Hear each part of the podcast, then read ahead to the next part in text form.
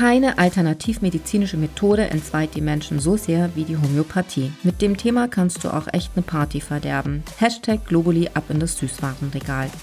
Die gute Nachricht, wir beschäftigen uns heute für euch ohne Dogmatismus mit den Grundlagen der Homöopathie. Was kann sie, was kann sie nicht? Und um diesen fortwährenden Konflikt aktuell zu verstehen, hilft ein Blick in die Vergangenheit. Herzlich willkommen zum Dr. Beckers Apotalk Gesund, Schön, Zentral. Heißes Thema heute, Let's Talk About Homöopathie. Mein Name ist Manuela Huber.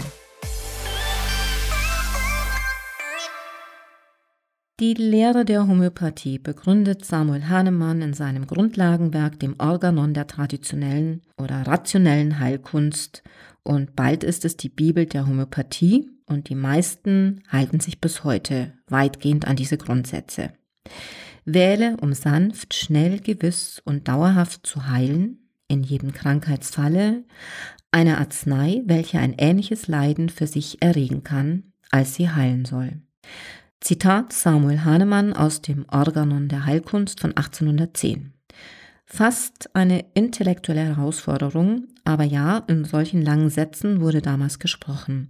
Wahrscheinlich hatte man da auch noch mehr Zeit für den Menschen. Samuel Hahnemann wurde 1755 in Meißen als Sohn eines Porzellanmalers geboren. Er war ein sehr begabter Schüler, erhielt ein Stipendium, absolvierte erfolgreich sein Medizinstudium, praktizierte als Arzt mit pharmazeutischer Ausbildung und arbeitete dann auch als medizinischer Schriftsteller und Übersetzer. Er beherrschte sechs Sprachen. Und ich habe mir so überlegt, was oder dachte mir, was würde Samuel Hahnemann damals Medizinrebell, heute sagen. Hey, chillt doch mal eure Sicht, denn viele schwören auch heute auf die Heilkraft meiner postfaktischen Pillen. Und es ist okay, so wie es ist. Läuft doch. Auch nach 210 Jahren Erfolgsgeschichte Homöopathie. Doch alles nur Glaube an diese kleinen Zuckerkügelchen? Ja, Globuli, die mittlerweile viele Krankenkassen zahlen, verstärkt es nicht den Eindruck, Homöopathie sei wirksame Medizin auf Kosten der gesetzlichen Krankenkassen.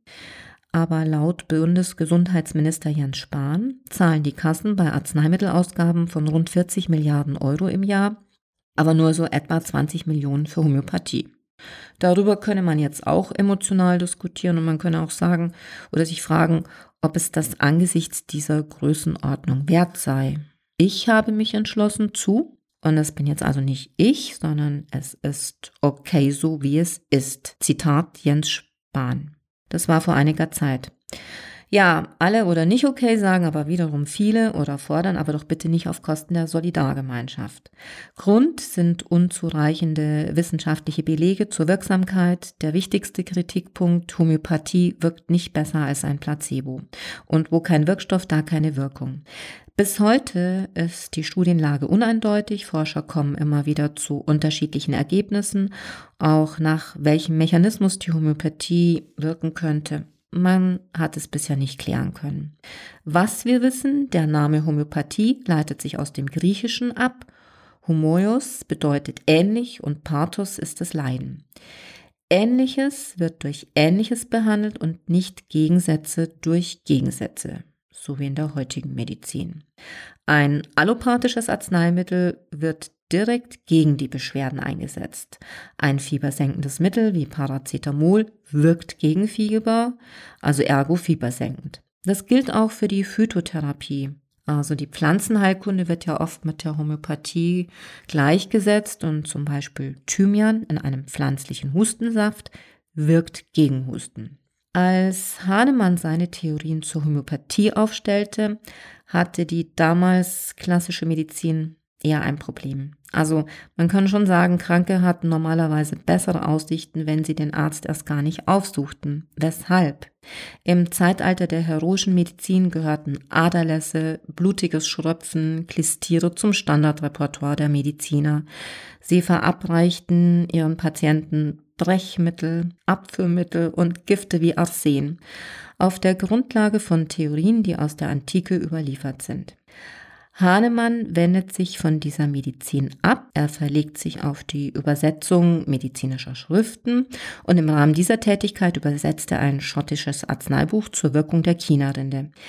Er machte daraufhin den berühmten Selbstversuch mit der Chinarinde, die in großen Gaben bei ihm selbst einen Fieberanfall auslöste, ähnlich wie die Symptome bei der Malaria, dem Wechselfieber. Und das ist jetzt der, dieser Versuch ist dann für ihn der Ausgangspunkt, seine Ähnlichkeitsregel zu entwickeln. Und Hahnemann macht sich wirklich weiter auf die Suche, arbeitet Tag und Nacht nach wirksamen Behandlungsmethoden, die möglichst wenige Nebenwirkungen zeigen sollen. Er testet auch weiter viele mineralische, pflanzliche, aber auch tierische Stoffe. Die Wirkungen haben die echten Krankheiten möglichst ähnlich sind. Zum Beispiel die der Brechnuss. Nux vomica, auf Latein, aus dieser isoliert Hahnemann den hochgiftigen Inhaltsstoff Strychnin. Es verursacht in einer Überdosis Erbrechen, starke Muskelkrämpfe und Unruhe. Ab 0,75 Gramm wäre Strychnin sogar tödlich. Er verdünnt es dann auf spezielle Weise, da kommen wir später noch so drauf, so stark, dass kaum noch etwas der Ausgangssubstanz in der Verdünnung vorhanden ist.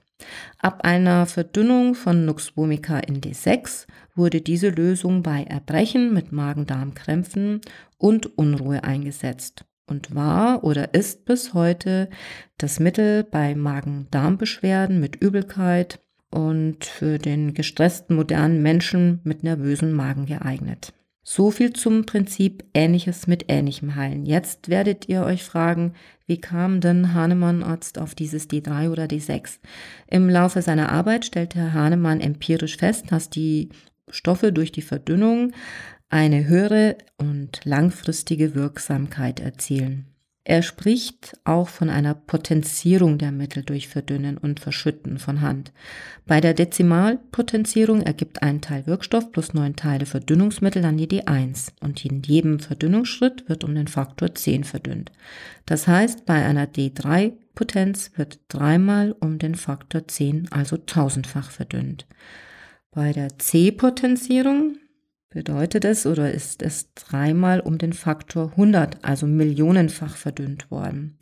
Ab einer Verdünnung von D24 bis C12 ist die Ausgangssubstanz so weit verdünnt, dass nach den Gesetzen der Chemie kein einziges Molekül der ursprünglichen Substanz mehr zu finden ist.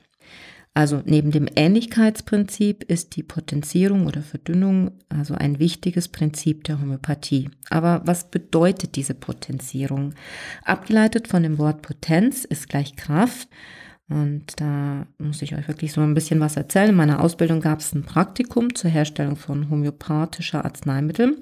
Und damals wurde ich wirklich angehalten, dies mit mehr Enthusiasmus und meiner ganzen Energie zu tun. Und glaubt mir, ich habe wirklich meine ganze Energie da reingeschüttelt.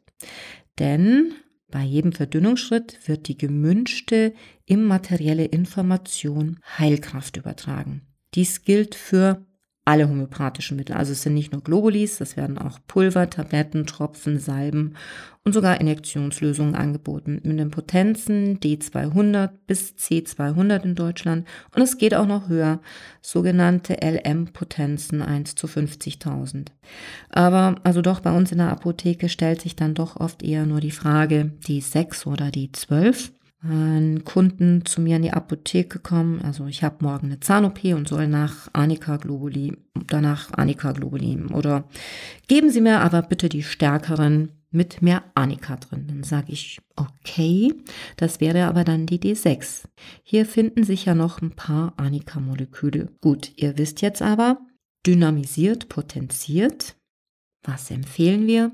Für die Kundinnen oder nur den überzeugten Homöopathieanwender die bewährte und stärkere Potenz D12. Und Arnika ist wirklich eines der bekanntesten homöopathischen Mittel. Ein äh, Allrounder kann bei also auch wirklich allen angewandt werden, ist also daher besonders auch beliebt bei Müttern mit Kindern sowie Menschen jeden Alters bei Sport, Spiel, also nach einem Sturz, Blutergüssen, Prellungen, Quetschungen, weiter beim Muskelkater zur Verringerung der Schmerzen während der Geburt. Okay, stopp.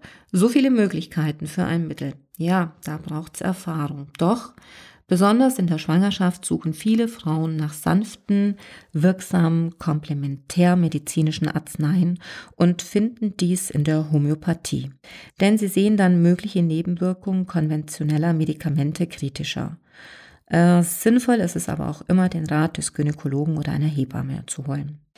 Mit der Geburt eines Kindes ändert sich das ganze Leben. Mit den drei Monatskoliken eines Säuglings bis zum zahnenden Kleinkind. Viele Eltern entdecken dann die wohltuende Wirkung natürlicher Heilmittel und die der Homöopathie für ihre Kinder und erzählen darüber. Auch meine Kollegin Simone hat sich nach der Geburt ihrer beiden Kinder mehr mit Homöopathie beschäftigt und erfolgreich angewandt.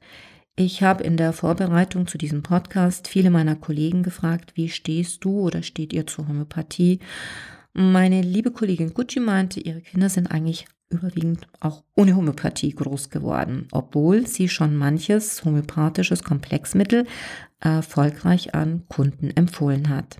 Denn laut einer Studie wenden 55 Prozent der Deutschen, das heißt rund 33,5 Millionen, Homöopathie an. Wenn ihr euch jetzt fragt, doch so viel, ist die Homöopathie eine segensreiche Therapieform? Was stimmt denn nun? Was nicht? Schwer zu sagen. Was sage ich? Homöopathie ist kein Allheilmittel und kann oder sollte nicht losgelöst von der Schulmedizin gesehen werden und auch immer wieder nach dem neuesten Wissensstand betrachtet.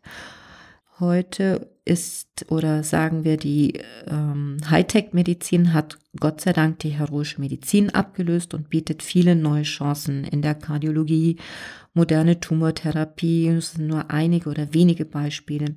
Die Behandlung von HIV ist dank innovativer Forschung in den letzten Jahren heute mit modernen Wirkstoffen medikamentös möglich. Und schließlich macht die Telemedizin derzeit Quantensprünge. Und das E-Rezept ist bald Realität bei uns in der Apotheke, wie ihr in unserer ersten Podcast-Folge von Marcel Becker gehört habt. Natürlich habe ich auch mit Marcel über seine Erfahrungen in der Homöopathie gesprochen. Sein Credo, wer heilt, hat Recht. In Sachen deiner Gesundheit ist es uns wichtig, als innovative Apotheke auch Tradition und Erfahrung zu wahren und nicht nur stur dein Rezept zu beliefern. Du sollst dich auch als Mensch ganzheitlich wahrgenommen fühlen. Bei uns in der Dr. Beckers Zentralapotheke direkt am Stachus im Herzen von München. Abschließend noch ein dickes Danke an meine Kollegin Anita Kraus für deine Inspiration zu Samuel Hahnemann, dem Rebell der Medizin. Sie selbst ist ausgebildete Homöopathin und jeden Samstag bei uns in der Apotheke für euch da. Solltest du Fragen zur Homöopathie haben, sprich uns gerne persönlich an oder melde dich per E-Mail unter info at zentralapotheke-münchen.de auch direkt auf unserer Homepage www.zentralapotheke-münchen.de. Weiter findest du uns auf Facebook, Sing, LinkedIn und Instagram. Und wie immer, bleib oder werde gesund, stay healthy und lass immer in deinem Herzen Platz für das Unvorstellbare. Bis bald.